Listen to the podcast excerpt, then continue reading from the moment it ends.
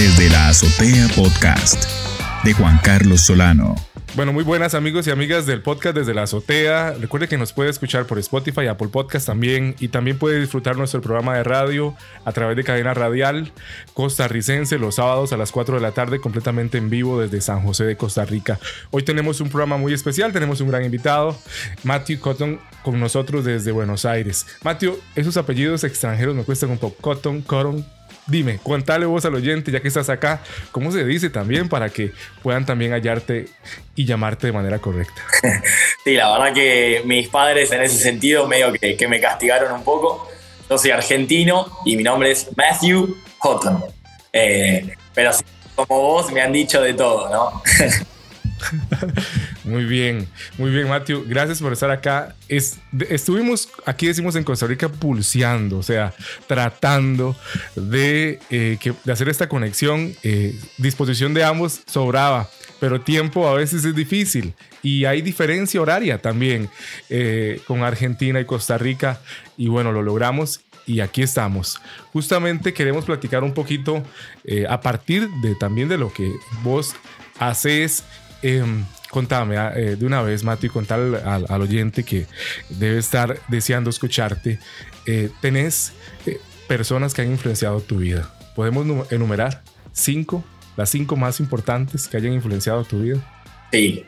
Primeramente, si tendría que hablar de una persona que me influenció, arrancaría por hablar de Jesús. Realmente creo que fue una persona que uno lee su, su historia y no hay forma que nosotros no leamos esa historia sin ser influenciados, sin aprender algo acerca de lo que hizo él. Primeramente él. Después, número dos, eh, mi papá. Mi papá fue un hombre que, que para mí me dejó todo lo que yo sé, mis bases de como persona, al ser como una persona, a mi, mis bases espirituales. Eh, también mi abuelo fue una persona que a mí me, me formó muchísimo son esas personas a las cuales uno admira no solo por cómo son, sino por las cosas que llegan a ser. Eh, un hombre 10 eh, de 10. También, si tuviera que hablar de alguien que me influencia hoy en día mucho es mi mamá. Eh, capaz estoy diciendo muchas personas muy cliché, ¿no? Muy, uh, está diciendo las típicas, pero sin embargo, estoy conociendo la historia de mi mamá, por lo que pasó y por lo que está luchando y por cómo nos ama a nosotros. Yo soy el más chico de tres hermanos Así que es ella y tres hombres, se pueden imaginar lo que es. Eh, ella es el motor de la familia, es el motor de nuestra casa. Y, y, por último, creería que en este último tiempo alguien que realmente me influenció es eh, el pastor de mi iglesia, al cual yo voy, que, que, estuve aprendiendo mucho de él. La verdad que me encanta, es una persona que, que, que admiro muchísimo. Eh, se llama Pastor Chad McCabe. una persona admirable esas cinco personas no pueden faltar. Wow, increíble. Justamente yo creo que esto es importante desde el inicio eh, decirlo y comentarlo porque quiero llevarte a, que puedas comentar cuáles son los retos o algunos de los retos más grandes que, los jóvenes tienen hoy, así como vos de joven, y, y cómo la fe o el cultivo de una vida espiritual, el cultivar una vida espiritual, eh, puede, podría ayudar, ayudarles a vencerlos. Eh, ¿cuáles serían esos retos? Como dijiste vos, yo hablo de un lado siendo joven, vos también sos joven. Eh, lo que yo creo que más eh, estamos luchando como sociedad y como jóvenes hoy en día, por lo menos hablando más de, Argentina, ¿no? es esto de la motivación. muchos jóvenes falta de motivación, la falta de pasión por algo. se nos vuelve algo rutinario el levantarse e ir a la, al colegio, a la facultad, se nos hace algo rutinario ir a trabajar, eh, no sé, en Costa Rica, pero aquí quizá los jóvenes no encuentran motivación en ir a trabajar porque simplemente económicamente eh, uno no sale tan beneficiado por el momento que está atravesando el país, ¿no? Esa, esa falta de motivación, eh, yo creo que es uno de los retos más grandes que estamos pasando por, como jóvenes. que agregando respuesta a lo que vos me preguntaste, una vida espiritual, una vida que uno eh, arranca de a poco, ¿no? Porque también los jóvenes luchamos con esto de, no, porque el, espiritual, el, nos hablan de la iglesia, imaginamos que Dios es un Dios que nos pide ocho horas al día orar o que nos pide estar consagrados todo el fin de semana dentro de la iglesia. Y realmente si uno llega a conocer a Dios, Dios te dice, empezá con darme cinco minutos. Y esos cinco minutos Dios los puede convertirte en los mejores cinco minutos de tu día y es arrancar de una manera diferente. Eh, eso lo hablo de experiencia propia. Yo hablo como alguien muy espiritual, pero sin embargo, yo arranqué y arranco hoy en día simplemente con una, una oración sincera, cómo puede cambiar nuestro día. Eh, uno cree que conocer a Dios requiere eso, ¿no? Requiere de mucho tiempo y horas. Y sin embargo, Dios dice, empecemos este camino juntos, vamos de a poquito, paso a paso. Otro reto que quizás eh, luchamos como jóvenes es el qué dirán, ¿no? Los prejuicios. No solo los prejuicios cotidianos como podemos vivir cualquier persona en cualquier sociedad, sino que hay que cuidarse de esto porque estamos viviendo tiempos en los cuales somos muy extremistas. O sea, hay casos de jóvenes que por prejuicios de otra gente y por juzgarlos se han quitado la vida.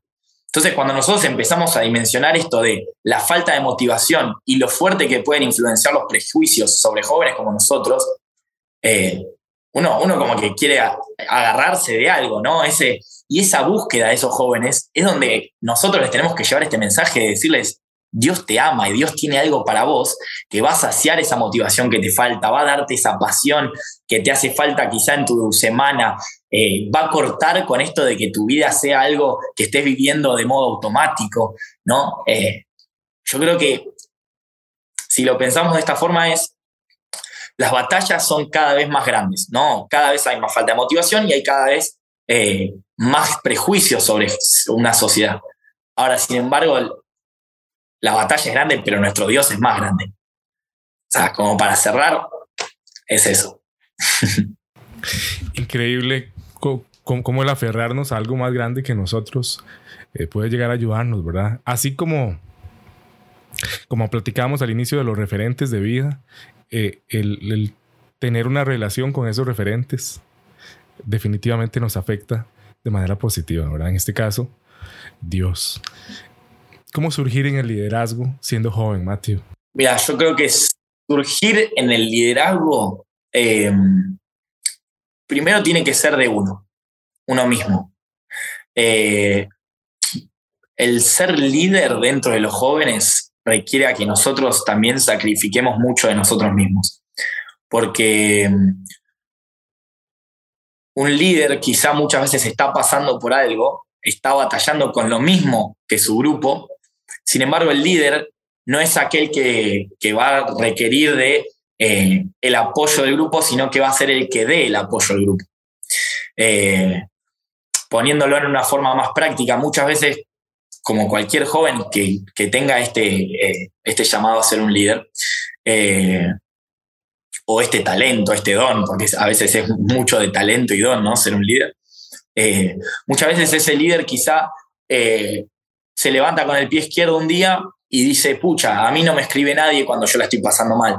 Y sin embargo, el pensamiento de un líder es decir, a pesar de que yo estoy pasando por esto, sé que el que está al lado mío está pasando por algo y yo voy a sacrificar a lo mío para poder estar apoyando a esta persona. ¿no? Muchas veces el líder entiende que eh, poniendo a un lado sus batallas va a poder ayudar a los otros a vencer sus batallas. Y es algo recíproco. Eh, yo creo, creo eso, creo eso, que, el líder eh, surge en base a alguien que tenga las ganas y el corazón para ser líder y poder ayudar al resto, ¿no? Bien, justamente quiero llevarte a la, siguiente interrogante que me gustaría que platicaras si tiene relación con esto. Y es así, en signos de preguntas. ¿Todos los jóvenes necesitan ser líderes? Eh, y si un joven no tiene ese llamamiento, llamamiento o, dones para, eh, o no tiene la personalidad de líder, ¿de qué otra manera puede ser útil? Ojo, ¿verdad? Primero es, ¿todos los jóvenes necesitan ser líderes? Esa es la primera pregunta, según tu opinión. Y segundo, ¿y si no tienen la personalidad, cómo puede ser útil? Matthew. Mira, yo creo, yo la charla y las respuestas que te dé las voy a dar en base a lo que yo aprendí, a mi proceso de vida. Eh, y a lo que yo más conozco. Eh, Jesús dice que nosotros somos, dentro de la iglesia, dentro de nosotros mismos, somos como un cuerpo. Y yo creo que esa reflexión sirve para justamente lo que vos me decís. Eh, nosotros en nuestro cuerpo biológico tenemos un líder, ¿no? Que podríamos decir que fuese nuestra, nuestra mente. Lo que nosotros pensamos, nuestro cuerpo responde. Queremos aplaudir, aplaudimos. Queremos caminar, caminamos, ¿no? Eh, sin embargo, no podríamos caminar si no tendríamos las piernas. Sin embargo, no podríamos aplaudir si no tendríamos nuestras manos. Entonces, yo creo que no todos somos llamados a ser líderes. Y ojo, yo no es que estoy diciendo que yo fui llamado a ser líder. Es un proceso en el cual cada uno se va a ir conociendo a sí mismo, del cual yo me estoy conociendo. Me imagino que vos te estás conociendo, esto de conocerse a sí mismo. Y como decís vos, conocer cada uno su personalidad y en el dónde es útil. Eh, y después, el para qué uno podría ser útil si uno no es llamado a ser líder. Yo creo que en el proceso de conocerse, te voy a contar un poco mi historia. En mi iglesia yo serví en 28.000 eh, ministerios diferentes. Yo pasé de ser un payaso para los adolescentes. Eh, 28.523. Correcto. Pasé de ser el payaso para los adolescentes en algún culto especial que nos pedían que yo me vestía de payaso, eh, estuve en teatro, estuve con los chicos de producción con las cámaras, estuve, eh, ¿dónde más? Estuve, estuve con los peluqueros sin saber nada de peluquería, pero sin embargo me, me encargaba de llevar los útiles, de ser quien cargaba las cosas. Eh, y sin embargo, después de un tiempo encontré mi lugar en la adoración y de que me gustaba cantar y que sentía que Dios me llamaba a hacer eso con excelencia y que gracias a Dios ahora yo siento que ahí yo estoy siendo útil. Entonces, quizá el proceso es al revés y la pregunta es al revés, ¿no? ¿Dónde puedo ser útil? Y una vez que encuentro dónde puedo ser útil, ¿cómo me puedo transformar en un líder dentro de donde soy útil? ¿No? Eh, eso, Juan, ¿qué te parece? Muy bien, me gusta mucho porque eh, a veces pueden existir personas que se sientan eh, a un lado, hechas a un lado, eh, porque tal vez no tienen el perfil del que es más visible, ¿verdad? Pero vos mismo lo indicas, a veces es, es también moverme, actuar, estar en, en, muchos frentes y uno va a encontrar cuál es el, el, adecuado, ¿verdad? En muchas ocasiones. Lo importante es estar en movimiento, ¿verdad? No, no, estar haciendo nada. Me gustó mucho ese apartado. Eh, pero hay algo muy interesante, Mateo. Cuando el liderazgo de uno es visible, puede llegar el orgullo, ¿verdad? a nuestro corazón y adueñarse de él. ¿Cómo lidias o cómo puede lidiar alguien con ese aspecto? ¿Y, cuáles serían los cuidados para que esto no suceda? Sí, yo creo que el orgullo es algo que es infaltable, es algo con lo que uno va a batallar siempre, siendo líder o no siendo líder. Eh, a mí me, pasa, ¿no? Eh, que quizá un, eh, me toca cantar en, algún lugar eh, y uno recibe mensajes, che, qué bien cantaste, qué lindo cantaste, qué bien salió esto, etc. Y uno sin darse cuenta, esos mensajes se empiezan a cultivar ese orgullo, decir, ah, es verdad, qué bien que canté, qué, qué bien que hice eh, lo que hice. Y, yo creo que, Juan, la forma de, de pelear con el orgullo es ponernos bien en claro dónde está nuestro foco yo cada vez que hago lo que hago, eh, para lo que hago para cantar, para grabar canciones, entiendo que yo lo hago para Jesús. Y lo mismo que por lo cual estoy acá.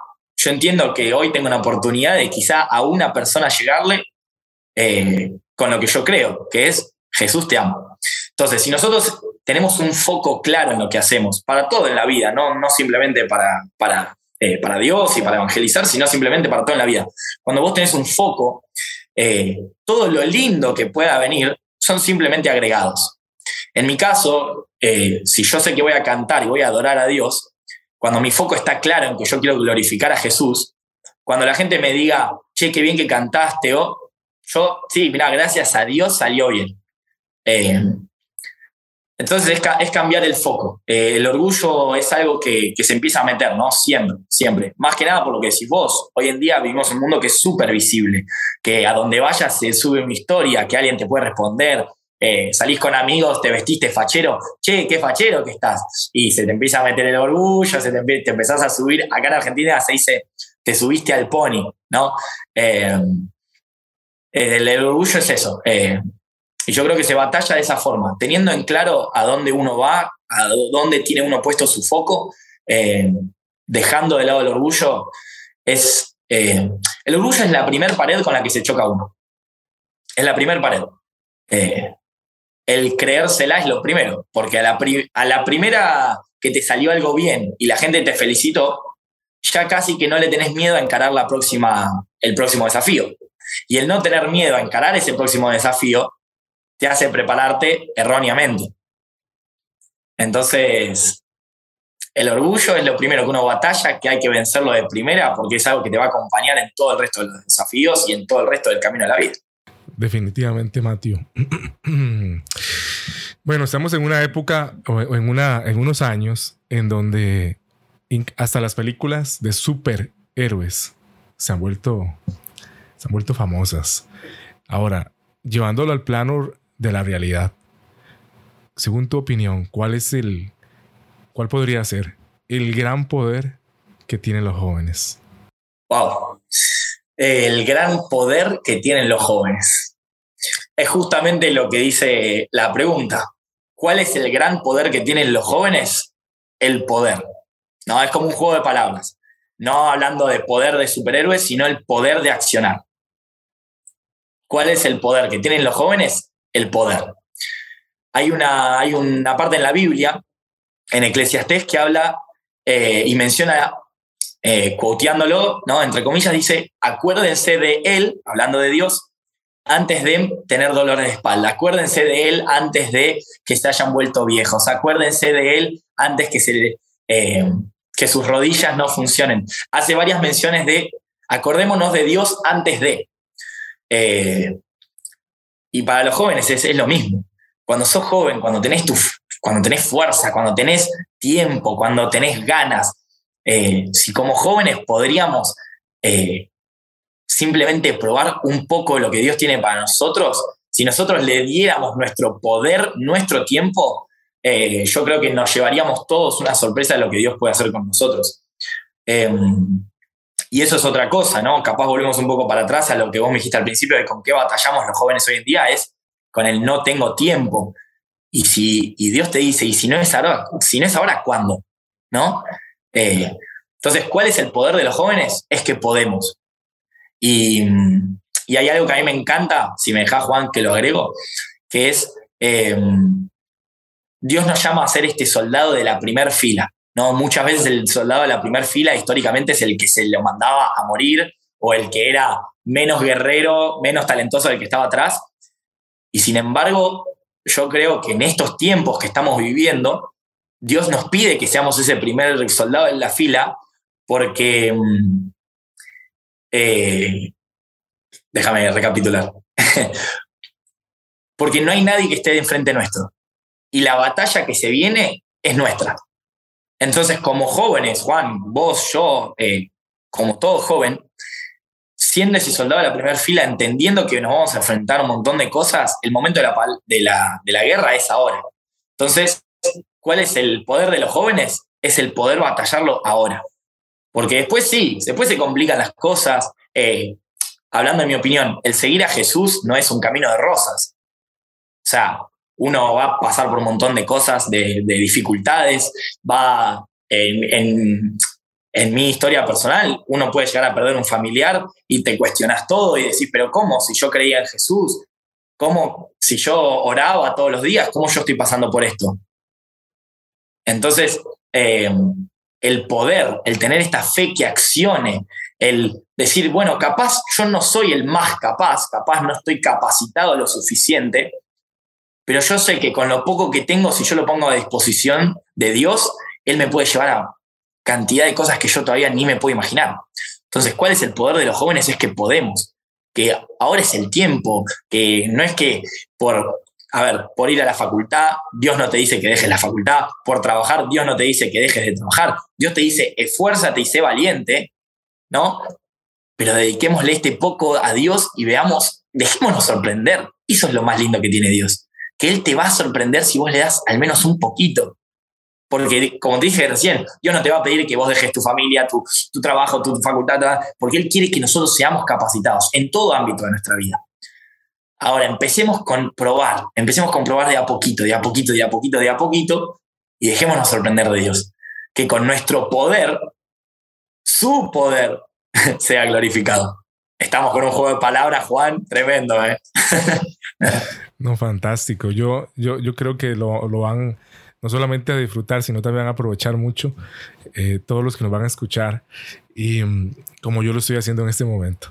Eh, Matthew Colin Powell, exsecretario de Estado de los Estados Unidos, en 1999, el 12 de diciembre, en una entrevista con eh, Larry King, ¿verdad? Eh, este genial comunicador en aquel momento y que tuvo su programa estelar en CNN, se le preguntó las cualidades que debía tener un líder de las Fuerzas Armadas, si esos que combaten, y respondió que tenía que ser capaz, eh, tenía que tener carácter moral y espiritual, y tenía que ser valiente, relacionándolo con, con tu entorno o ámbito de servicio a los demás, ¿verdad? Al prójimo. ¿Qué opinión tienes de esas características o, cualidades que, que Colin citó, ¿verdad? Ser capaz, que lo estamos hablando, eh, tener eh, carácter y tener em, valentía. Empecemos de atrás para adelante. Ser valiente para un líder yo creo que es requisito ABC, ser valiente. Eh, porque muchas veces creemos que la fe es simplemente creer, es simplemente orar, es simple ir a la iglesia, cuando la fe es accionar.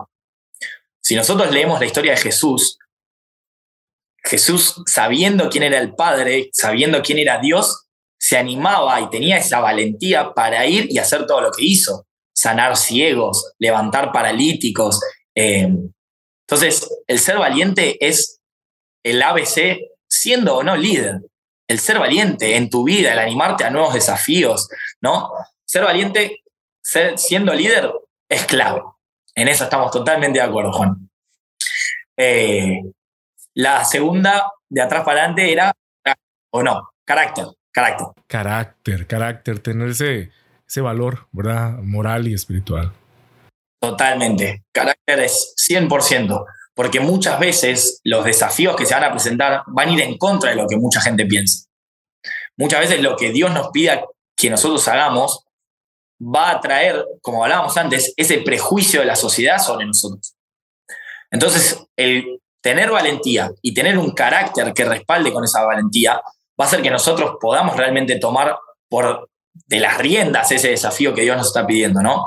A pesar de lo que nos esté planteando la, sociedad o a pesar de las dificultades que quizá traiga más adelante ese desafío que estamos tomando. Em, capaz con lo único que no estoy de acuerdo es con el ser capaz, por lo que justamente dijimos antes, porque nosotros entendemos que al ser este soldado de primera fila, no somos el más capacitado quizá. Quizá hay un soldado más atrás de las filas que lo están cuidando para otro momento de la guerra, que es mejor que nosotros. Y nosotros no podemos dejar de pensar eso. Para, para hacer mejor lo que nosotros hacemos, siempre hay alguien. ¿No? Para cantar mejor de lo que canto yo, hay muchísimos. Para jugar al fútbol, hay muchos mejores. Para, para todo en la vida siempre podríamos llegar a encontrar a alguien que es mejor que nosotros, ¿no? Dios te dice, aunque vos creas que vos no sos capaz, y aunque quizá vos sepas que no sos el más capaz, deja que yo te haga capaz.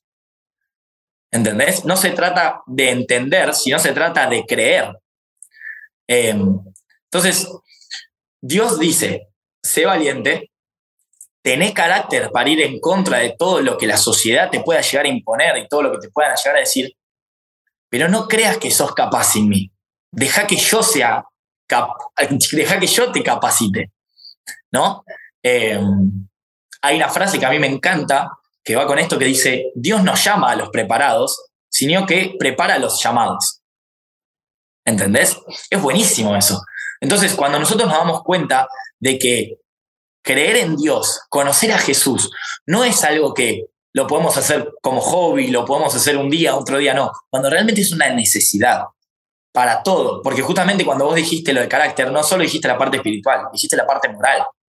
Muchas veces, yo lo tomo para mi vida, como todos lo deberíamos tomar para la nuestra, lo más importante y la forma casi más visible que uno tiene para predicar, para mostrar a Jesús o para mostrar lo que tiene en su corazón, es en otro ambiente que no sea en la iglesia. ¿no?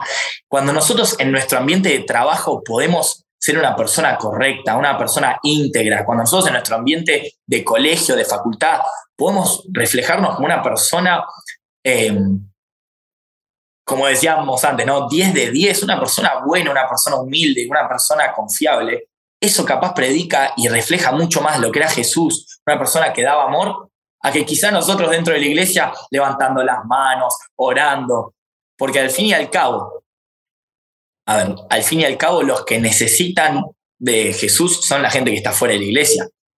A la iglesia nosotros venimos a llenarnos, venimos a, conocer más personas que empujen para el mismo lado, venimos a recibir de Dios. Es un lugar donde Dios, eh, si es su voluntad, viene con su presencia y nosotros tenemos la oportunidad de conocerlo, el privilegio de conocerlo. Eh, así que sí, sí, sí, sí. Eh, estoy de acuerdo con la frase, simplemente el ser capaz no. Dejemos que Dios nos haga capaces. Es más, justamente tenés esa frase en tu, en tu Instagram, ¿verdad? En el perfil. Excelente. Eh, en su excelente libro, de hecho, eh, los 10 errores principales que cometen los líderes, Hans Finzel menciona que es un error quedarse demasiado tiempo al frente de una organización sin preparar algún reemplazante. Eh, ¿Qué piensas sobre este planteamiento? Ahorita que estamos conversando sobre liderazgo y todo aquello, ¿qué pensás? Sí, eh, totalmente de acuerdo. Hablando sobre, sobre un reemplazante, todo buen líder debe tener quien, en quien confiar plenamente, alguien a, a quien también uno le enseña, ¿no? Porque el líder al fin y al cabo es alguien que uno lo admira y lo, lo tiene como referente de líder porque aprende de esa persona, porque entiende que todo lo que vivió ese líder uno lo quiere para sí mismo, ¿no? El admirar a una persona es decir, che, lo que vos tenés yo también lo quiero. Em, y estoy, estoy de acuerdo porque em, basándome también en, en, en, Jesús y en la Biblia, ¿no? Es Jesús la, la, la misión más importante que nos da a nosotros como cristianos es salir y hagan discípulos. Eh, y un discípulo es eso, es un discípulo, es aquel que sigue un líder, es aquel que sigue un referente. Eh, y entonces el buscar un reemplazante eh, me parece hasta algo muy responsable, porque nosotros creemos que lo que nosotros estamos impartiendo sobre las personas, lo que nosotros estamos enseñando, trascienda por las generaciones. Eh, si nosotros quisiéramos, vamos a dar un ejemplo muy, muy vago, ¿no? Pero eh, vamos a poner un ejemplo. Pepito quiere ser el mejor pastor, quiere que la gente toda, eh, de todo el mundo conozca lo que él está predicando. Y sin embargo, si Pepito no puede hacer que su mensaje, que su mensaje de Dios, que es Jesús, es la buena noticia, trascienda de generación en generación, va a ser una palabra que quede muerta. Eh, entonces, es, de un buen líder el poder contar con un reemplazante. Eh, pero porque ese reemplazante, si uno es un buen líder, va a tomar y va a aprender todas esas características de uno, ¿no? Eh, que hay veces que también aprenden las malas, que ahí, ahí es un error grave, puede pasar. pero es como si fuese un padre y un hijo. En un, en un hijo vos ves reflejado las cosas buenas de un padre y hay muchas veces que quizás se ven también las cosas malas de un padre. Genial. Matthew, en la revista Buen Cuidado de Casa, una revista que lleva muchos años en funcionamiento, en el 2004. Oiga, que seguro estabas bien pequeño cuando se escribió eso. Dos años. Dos años. apareció en una entrevista el doctor Phil McGrew y él hablaba de la importancia de tener amigos, personas que, sean honestas, que compartan pasiones con uno, que busquen el bien del otro y que sean las personas que entran por la puerta cuando todos los demás salen. ¿Qué pensás acerca de la amistad y los amigos en la vida de los jóvenes? Esta, esta pregunta yo creo que se linkea 100% con el que hablamos al principio de con qué batallamos los jóvenes. Bueno, el grupo de amigos para un joven hoy en día quizá es hasta más importante que la familia. Porque vivimos en unos tiempos en los cuales hay muchísimas familias que se rompieron. Muchísimas familias que eh, no pueden darle a un joven ese abrazo, ese, con, ese eh, la contención que requiere un joven en su proceso eh, de juventud, en el cual uno se está descubriendo, experimenta. la familia hoy en día tiene que estar compuesta también por eso, ese grupo de amigos. si nosotros entendemos que como seres humanos vamos a crecer e influenciados por nuestra familia, por lo que hablamos al principio, ¿no? Yo simplemente te puedo decir, fui influenciado por mi papá, mi abuelo, mi mamá. Cualquier joven es influenciado por su familia. Ahora, si la familia se rompió, ese joven va a buscar contención en otro lugar. Va a ser el grupo de amigos. Eh, y las amistades eh, son todo. Yo, gracias a Dios, tengo un grupo de, amigos que a mí me encanta llamarlos eh, hermanos, ¿no?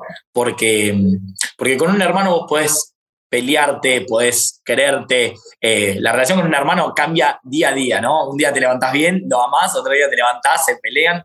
Pero sin embargo, el título de hermano no te lo saca nadie. Em, entonces, a mí me gusta a los que yo realmente considero amigos de toda la vida, que realmente han estado para mí, que yo he estado para ellos. A mí me gusta decirles hermanos, porque puede pasar cualquier cosa, uno se puede pelear, pero el título no te lo saca nada. Es importante el grupo de amigos, Juan, porque em, si vemos, hay una historia en la Biblia que, había un paralítico que estaba escuchando a Jesús predicar, pero Jesús estaba tan rodeado de tanta gente alrededor que lo escuchaba, que el paralítico ya era imposible que podría llegar a él. ¿no? Aunque se arrastrase por el piso, había miles y miles de personas y no podría llegar a, a pasar por todos. Entonces, un grupo de amigos dice que lo levantó con la camilla y se fueron acercando a Jesús, que Jesús estaba dentro de una casa predicando. Llegaron a la casa y no podían pasar por la cantidad de gente que había. Ese grupo se le ocurrió la idea loca de levantarlo al techo de la casa, hacer un agujero y bajarlo. Yo me imagino al paralítico diciéndole, no, pero ustedes están locos, ¿cómo me van a llevar allá? ¿Cómo me van a subir al techo? ¿Cómo me van a hacer bajar por el techo? O sea, no, a mí me encanta poner las historias en una forma bien práctica. Bueno, la historia cuenta que los amigos bajan al paralítico haciendo un agujero en el techo, ¿no? rompiendo lo que era en su momento, me imagino, en la época de Jesús, eh, un techo de barro, un techo de arcilla. Dice que lo rompen y lo bajan con sogas al paralítico. Yo me imagino al paralítico que llega en el medio, lo mira Jesús, hola, ¿qué tal? Dice que Jesús lo ve, se queda asombrado por los, por los amigos, ¿no? ora por el paralítico, hace un milagro y el paralítico se sana. Obviamente quizás nosotros leemos esa historia y nos dejamos, eh, simplemente nos enfocamos en eh, la fe que tuvo el paralítico, la fe que tuvo Jesús, el poder de Jesús, pero no nos podemos olvidar de que el grupo de amigos fue quien lo llevó, quien lo levantó de donde estaba, lo levantó al techo, lo bajó del techo. Entonces muchas veces el grupo de amigos es tan importante como eso. Eh, muchas veces nos a encontrar como decíamos antes, sin motivación, pasando por una, por una situación familiar, nos podemos estar pasando por momentos quizá en los cuales sentimos que ya Dios no nos quiere a nosotros o nosotros no queremos a Dios y el grupo de amigos eh, es quien te va a sostener, es quien te va a empujar a, che, no, vamos, vamos por un poco más, vamos a levantarte de esto que estás pasando. Eh, pero sí, el grupo de amigos es sumamente importante porque hoy en día el grupo de amigos, el grupo de amigos bueno se vuelve una familia. Cuando muchos jóvenes hoy en día tenemos las familias rotas, tenemos las familias que se han eh, desarmado, que el, estereotipo de familia normal, el, que yo creo que Dios diseñó para, para el mundo, eh, quizá hoy en día se rompió mucho con eso. Y también por eso vemos que hay muchos jóvenes hoy en día que, que están en cualquiera, como se diría acá en Argentina, ¿no? Wow. Bueno, vamos a hacer una pequeña actividad para, para el cierre del podcast. Yo te voy a decir unas, unas palabras y vos eh, me, me, le vas a, a contar al oyente eh, qué es lo primero que viene a tu mente cuando escuches la palabra. Humildad. No se puede perder. Amor. Viene de parte de Dios. Arrepentimiento. Es necesario para ser transformado. Fe. Que acciona. Música. De adoración. Obediencia. Obediencia al Padre. Servicio. al prójimo. Mateo, de verdad que te agradezco por, por, este eh, tiempo con nosotros acá en el podcast. Eh, y voy a hablar a título personal. el, siguiente comentario me, me ha encantado poder escucharte. Sé que la gente lo va a disfrutar. Eh, es necesario a veces bajarnos del escenario, ¿verdad? Literalmente, y poder platicar sobre estas cosas, sobre liderazgo, sobre influencia, sobre capacidad, eh, y sobre este montón de desafíos que tenemos, sobre la amistad. Mm, cosas que, que, son cotidianas, que ahí están eh, y, que, nos caracterizan. Realmente ha sido un placer poder escucharte, eh, poder coincidir. Ojalá que no sea, que sea la primera, pero que no sea la última. Y personalmente creo que te queda muy bien esto de los podcasts. Este, tienes mucho material, pero sabemos, como vos lo mencionaste en la pregunta número uno, que esas personas que han influenciado tu vida lo hacen de manera eh, muy positiva y de manera bastante importante. Y el primero, en tu caso, pones a Dios. Y bueno, tenés mucho para impartir a otros. Eh, qué bonito esto del servicio. Le quedan uno un montón de cosas picando en, la mente cuando, cuando te escucha, pero comprendo, comprendo perfectamente eh, lo que, que quieres vivir en lo, según lo que crees. ¿Verdad? Que quieres que estás como, como el maestro de maestros, ¿verdad? Eh, tratando de seguir sus huellas de eh, no venir a que le sirvan, sino a servir, estar dispuesto a lavar pies, eh, ¿verdad? Que en esto raya la vida de alguien que tiene en su centro a Jesús y que quiere ser líder, ¿verdad? Hay que servir a otros. Mateo, ha sido un placer, un gusto que estés acá. No, por favor, Juan. La verdad que es un gustazo para mí poder estar acá, charlar con vos. Eh, me sentí muy cómodo, como dijiste vos, así que esperemos que no sea la última, que sea la primera de muchas. Y, y sí, quedó, quedaron muchos temas picando, muchas cosas para, para capaz darle un cierre, pero si hay algo en lo que los quiero dejar es eh, conocer a Dios, conocer a Jesús, es simplemente darle un poquitito de todo lo que tenemos y ser agradecidos como dijimos antes, ¿no? Quizás arrancar la mañana por orar cinco minutos, agradecer. Si no sabes qué decir, agradecer, decir gracias Dios. Eh, y dejarnos sorprender, como dijiste vos, es un proceso. Es un proceso de quiero servirle al otro, quiero impartir algo bueno en este mundo que quizás estamos llenos de malas noticias, ¿no? Así es, bueno, y recuerde que nos puede, eh, puede disfrutar de este podcast en cualquier plataforma de podcast. Ahí estará disponible y, y espero que le sea de mucha ayuda y de motivación. Gracias, Matthew. Gracias a vos, Juan. Esto fue Desde la Azotea Podcast, el podcast, el podcast que cambió los podcasts.